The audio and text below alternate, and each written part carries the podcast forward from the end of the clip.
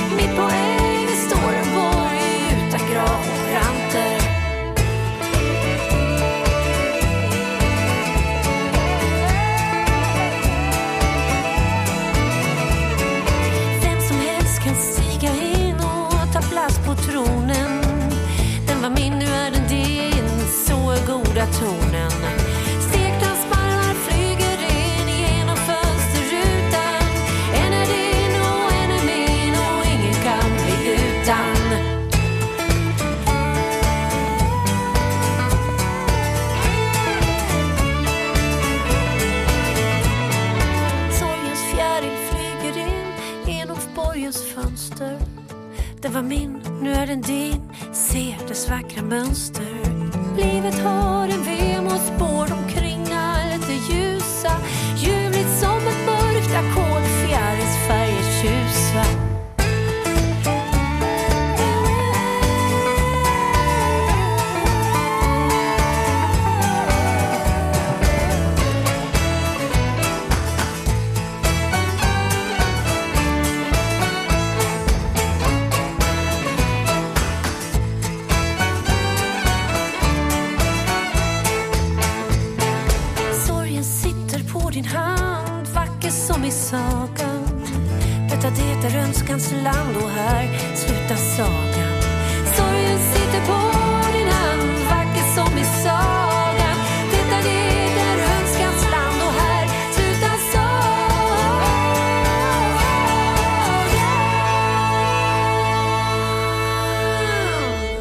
Wunschlied heißt es übersetzt. Fjarl Wanders aus Schweden und hier ist MDR Kultur unter Büchern. Wir machen Literaturradio, Literatur zum Hören online, aber wir machen auch Fernsehen. MDR Kultur produziert zusammen mit drei anderen ARD-Anstalten, dem Bayerischen, dem Norddeutschen und dem Westdeutschen Rundfunk, das Literaturmagazin Druckfrisch. Seit 20 Jahren schon empfiehlt Literaturkritiker Dennis Scheck da im ersten Bücher. Immer spektakulär in Szene gesetzt von Regisseur Andreas Ammer und Katha Aaron Roos. Seit 20 Jahren trifft Dennis Scheck für die Sendung die bedeutendsten Schriftstellerinnen und Schriftsteller überall auf der Welt zum Interview. Philip Roth, Orhan Pamuk, Nadine Gordimer, Hertha Müller, Günter Grass, Michelle Welbeck, Annie Ernaux, viele, viele und viele von ihnen auch Literaturnobelpreisträgerinnen. Zum 20. Geburtstag der Sendung haben wir in der ARD Mediathek ein einzigartiges Literaturarchiv jetzt online gestellt, das Fundgrube und Zeitgeschichte zugleich ist. Zu erleben sind dort nämlich fast alle wichtigen Literaten und Literatinnen der vergangenen zwei Jahrzehnte. Meine Kollegin und Mit-Druckfrisch-Redakteurin Simone Thielmann erzählt uns was drüber. Okay, so you want an a cappella minute of music? Yes? Alright. Schriftsteller T.C. Boyle hat gesungen, während Corona über Internet. I don't like you, but I love you. Feel like I'm always Hans Magnus Enzensberger hat gelesen aus einem seiner Gedichte, natürlich. Wenn nur die Leute nicht wären. Immer und überall stören die Leute. Alles bringen sie durcheinander. Und Regisseurin und Autorin Doris Dörrie hat gleich am Anfang mal ein wenig provoziert. Ich bin ja froh, dass Sie das Buch nicht hier ins Wasser werfen. Nichts dergleichen mache ich doch nie. Es ist also viel passiert in 20 Jahren Druckfrisch, dem Literaturmagazin der ARD, das am Anfang vor allem anders sein wollte, anders als der große Vorläufer im ZDF, das literarische Quartett mit Marcel Reich-Ranitzky. Im Studio, gar in einem Theater, konnte die Sendung deshalb schon mal nicht bleiben, erinnert sich Andreas Ammer von Anbeginn der Regisseur der Sendung, von wegen Vorhang zu und alle Fragen offen. Nein, wir gehen raus in die Welt und tun so, als würden wir jetzt etwas machen über die große weite Welt, über das, wo die Literatur spielt, nämlich die Straßen, die Landschaften, die fremden Länder und so weiter. So hat es ihn und den Frontmann der Sendung, Literaturkritiker und Moderator Dennis Scheck, an die ungewöhnlichsten Orte der Welt geführt. Ich erinnere mich an ein Interview mit dem deutschen Literaturwissenschaftler Dieter Richter, der ein wunderbares Buch über den Vesuv geschrieben hatte und der zufälligerweise den Vulkanologen kannte, der für den Vesuv zuständig war. Deshalb durften wir in die Caldera, in die absolute Kammer des Vesuvs absteigen. Und Jules Verne's Reise ins Innere der Erde endet ja am Vesuv. Deshalb habe ich mich gefreut wie ein Schneekönig und ich war mir sicher, sowas werde ich nie wieder erleben. Wir haben ja auch dreimal Salman Rushdie interviewt. Zum ersten Mal während der Fatwa, als er wirklich mit Leibwächtern zu einem geheimen Ort kam. Das zweite Mal haben wir ihn auf einem Schiff interviewt im New Yorker Hafen. Und das dritte Mal, weil Dennis wusste, dass er so gerne Tischtennis spielt, in einem Tischtennisclub, wo Dennis dann Salman Rushdie im Tischtennis besiegt hat auch noch. Mit Verleger Harry Rowold führte Dennis Scheck Interviews reitend auf dem Pferd. Mit dem Schriftsteller Arthur Bollason stieg er in eine heiße Quelle auf Island und Julie C. traf druckfrisch im Fitnessstudio. Ihr Roman Corpus Delicti eine Anklage gegen den grassierenden Gesundheitswahn. Wir wollen alle 100 Jahre alt werden, wir wollen gesund sein, wir Keine wollen Schmerzen, fit sein. Kein Leid. Guter Sex wäre auch nicht schlecht. Gut aussehen noch dazu. Sehr in richtig. jeder Lebenslage. Volle Haare. Unbedingt. Szenen und Momente aus der 20-jährigen Geschichte von Druckfrisch, die das Publikum nun noch einmal digital nacherleben kann. Die ARD-Mediathek hat knapp 100 Interviews mit den großen Schriftstellerinnen und Schriftstellern der letzten zwei Jahrzehnte an einem Ort gebündelt. Eine einzigartige Fundgrube der Literaturgeschichte ist so entstanden, voller großer Erzählerinnen und Erzähler wie Philip Ross oder Margaret Atwood, streitbarer Zeitgeister wie Alice Schwarzer, Krimi-Autoren wie John le Carré oder Donna Leon. Aber auch ein Interviewarchiv der Literaturnobelpreisträgerinnen, darunter Hertha Müller und Annie Ernaux. Jemand wie Annie Ernaux vor der Kamera begegnen zu dürfen, ist tatsächlich ein großes Privileg. Dazu zähle ich durchaus auch Begegnungen mit Michel Ulbeck, mit Martin Walser, mit Günter Grass beispielsweise. Zwei Jahre vor dessen Tod sprach Dennis Scheck mit Günter Grass über sein politisches Engagement und darüber, dass ihn sein Roman Hundejahre viel stärker prägte als die berühmte Blechtrommel. Die Blechtrommel ist ein gelungener Wurf. Das gleiche trifft hier Katz und Maus zu. Für mich war das Abenteuer Schreiben was die Hundejahre betrifft, das Größere. Das Größere, weil er mit dem Text kämpfte, mehrmals ansetzte, haderte. Große Romane, bedeutende Stimmen. Hello, Mr. President. Ja, auch Barack Obama war mit seiner Biografie zu Gast.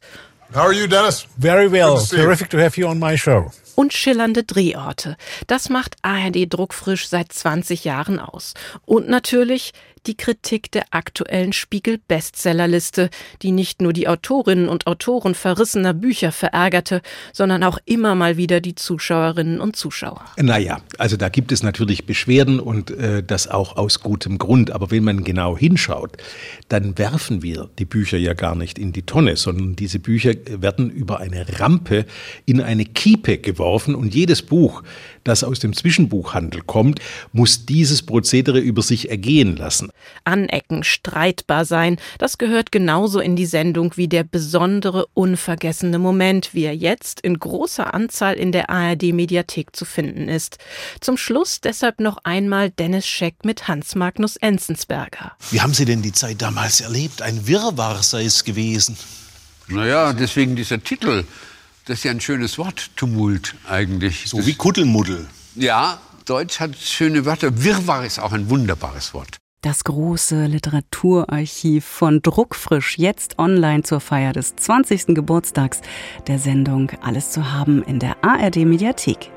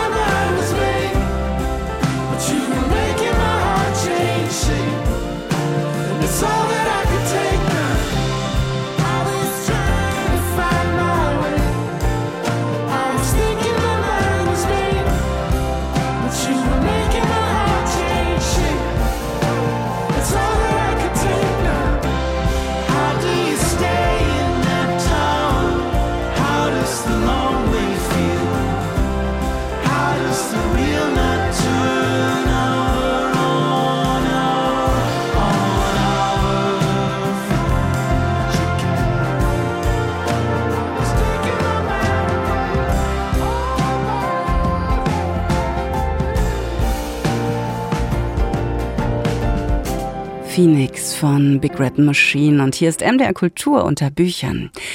Nachdem der niederländische Journalist und Schriftsteller Matthijs Deen bereits zwei Sachbücher über das Waddenmeer und den Rhein geschrieben hat, lässt er nun einen Kommissar im deutsch-niederländischen Grenzgebiet ermitteln. Dieser Kommissar, der ist ein Eigenbrötler, den seine deutschen Kollegen nur den Holländer nennen. Und genauso heißt auch der erste Band von Matthijs Deens Krimireihe. Jetzt folgt der zweite, der Taucher. Stefan Melk stellt ihn vor. Wenn Sie das Meer lieben und nautische Fachbegriffe Ihnen keine Angst einjagen, dann liegen Sie richtig mit dem zweiten Fall für Kommissar Lieve Cupido, genannt der Holländer, weil man ihm noch anhört, dass er in den Niederlanden aufgewachsen ist. Hauptkommissar Lieve Cupido steht vor einem kleinen Haus am Rand von Nordholz, eine halbe Autostunde von der Inspektion am Hafengelände Cuxhavens entfernt. Das Haus steht leer, es ist zu verkaufen. Er ist einmal um das Gebäude herumgegangen und betrachtet nun prüfend die Dachrinne und die Fensterrahmen. Neben ihm sitzt sein Hund und blickt zu ihm auf. Während der gewohnten Runde mit dem Hund auf dem unbebauten Land am Hafen ist er plötzlich umgekehrt und über den Deich zum Parkplatz hinter der Inspektion zurückgegangen, hat den Hund auf die Rückbank seines Wagens springen lassen, ist selbst eingestiegen und losgefahren. So beschaulich geht es zu an der Küste und so wie sich der Hund, genannt Voss, den Holländer als Herrchen selbst ausgesucht hat, so finden auch die Fälle er, den Hauptkommissar, als dass dieser sie findet. Ein Taucher wurde von einem niederländischen Schiff tot geborgen und nach Oldenburg gebracht. Der Tote war mit Handschellen an ein gesunkenes Containerschiff fixiert worden. Später lernte Lieve, dass der Körper eines Ertrunkenen erst versinkt, nach einiger Zeit wieder an die Oberfläche steigt, von der Strömung mitgenommen wird und erneut absinkt dass er nie am Ort des Ertrinkens bleibt, sondern anderswo zum zweiten Mal in die Tiefe sinkt. Lieve denkt an den Mann, der unten an das Wrack gekettet ist und deshalb nirgends hin kann. Es ist dunkel dort und sehr still, wenn die Flaschen leer sind. Er legt Voss die Hand auf den Kopf und sie klappt die Ohren nach hinten und gähnt. Dann hört er Schritte im Gang und ein Klopfen an der Tür. Es ist der Kapitän. Es ist der Kapitän. Wir wissen, um wen es sich wahrscheinlich handelt, sagt er. Er heißt Jan Matz, wohnhaft auf Föhr, aber gemeldet in Wilhelmshaven. Sein Boot ist bei Hirtshals gefunden worden. Gekentert, vermutlich gerammt. Der Anker fehlt. Jan Marz war am Kupfer der Hanne, gesunken 1950, interessiert ein lukratives Zubrot, nicht legal, versteht sich aber immerhin 1000 Platten an Nodenkupfer im Wert von einer Million Euro, ein Vermögen. Marz war geschieden, hatte zwei Söhne, einer war am Tag des Fundes wegen Brandstiftung in Wilhelmshaven festgenommen worden. Keine einfachen Familienverhältnisse, die werden wie nebenbei miterzählt, sind aber nicht unwichtig für die Lösung des Falles. Das Hugo-Zitat Rache hinkt, sie kommt langsam, aber sie kommt, weist schon am Anfang des Buches darauf hin, dass es hier um alte Rechnungen geht. Lieve lehnt sich etwas zurück, schiebt die Hände in die Jackentaschen. Matz ist von einem Taucher oder von Tauchern ermordet worden. Vielleicht waren es zwei, denn auf einen richtigen Kampf deutet nichts hin. Vielleicht war es aber auch nur einer, ein erfahrener Taucher, für den es nichts Ungewöhnliches ist, Gewalt anzuwenden. Vielleicht haben sie sich gekannt. Matz war ein Einzelgänger und hielt seine Entdeckungen geheim. Wir suchen eine Person oder mehrere, die ihn beobachtet haben, die ihm gefolgt sind und ihn überrascht haben. Wenn man unter Wasser beschäftigt ist, merkt man nicht, wenn sich jemand von hinten nähert.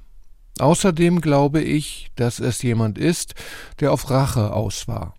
Die Entscheidung, Rache zu nehmen, kann lange heranreifen. Der Autor nimmt sich Zeit, er weiß, dass die Flut immer wieder die Ebbe ablöst und dass das Meer Ton und Tempo festlegt und selbst entscheidet, wann es eine Lösung an Land spült. Stefan Melk stellte uns vor Matthijs Dehn, der Taucher, aus dem Niederländischen von Andreas Ecke, erschienen im Mare Verlag. Der Autor, Matthijs Dehn, der wird auch zu Gast sein auf der Leipziger Buchmesse. Live zu erleben ist er am 29.04., am